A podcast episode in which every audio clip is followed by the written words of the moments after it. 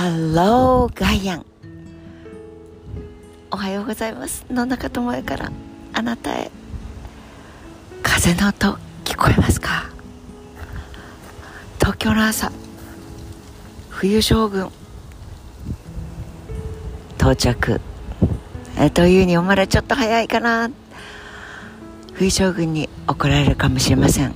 こんなもんじゃねえよ。俺様の力は。でも寒いです。風が吹くと朝の散歩の時に手を丸裸でって当たり前ですが普通にして歩いているともうかじかんできてしまうのでポッケに入れる。いやいやポッケに入れて歩くのはいいか。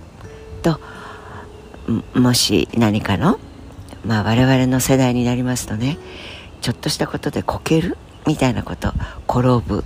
足をちょっとこう何にもないのにつまずいてしまうみたいな事柄が生じる場合もあるわけで ポッケに手を入れながら歩くのはやめましょう。幼稚園生に教えた自分がはるか遠くでその言葉が山彦のように返ってくるわけで でポッケから手を出す。つまりしょうがなくて袖に着ているフリースの袖をグイーンと手まで入れて手のひらまで隠して入り口をすぼめてキュッと歩く。その朝の始まり始まりです。朝も今から暖房入れてちゃいかんでしょう。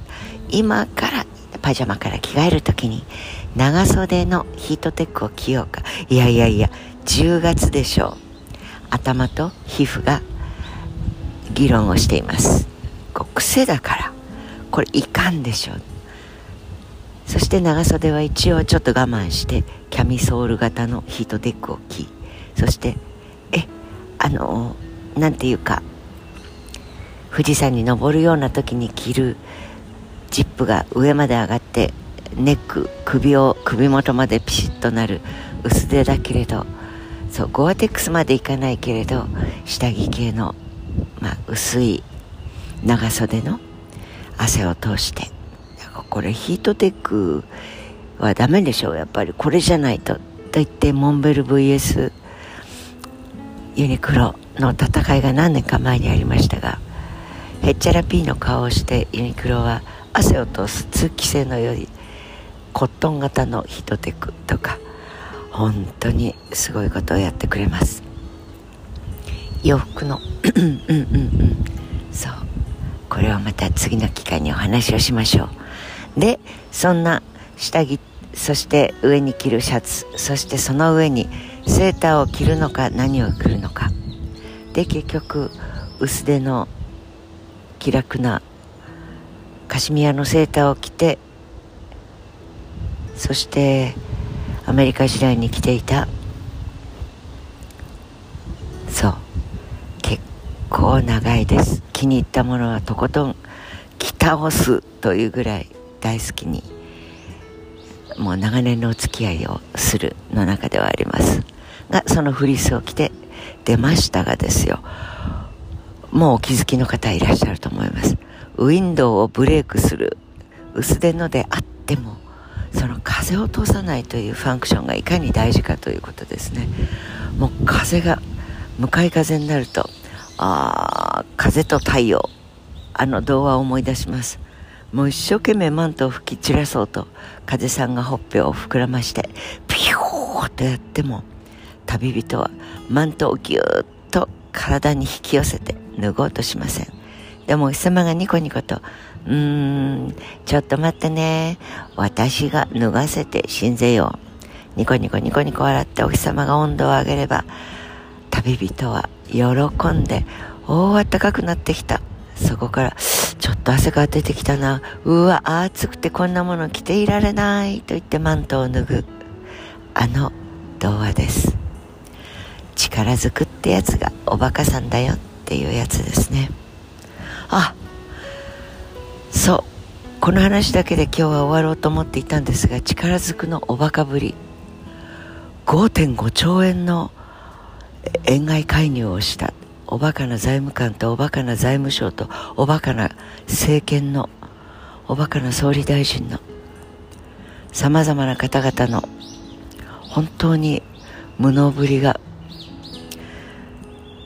本当にもう腹立たしいを超えていい加減にしてくれませんかそんな気がしてへなへなと腰が砕けますいいですか？円安を導入するための10年と言わない。まあ第2次安倍政権と言いましょうか。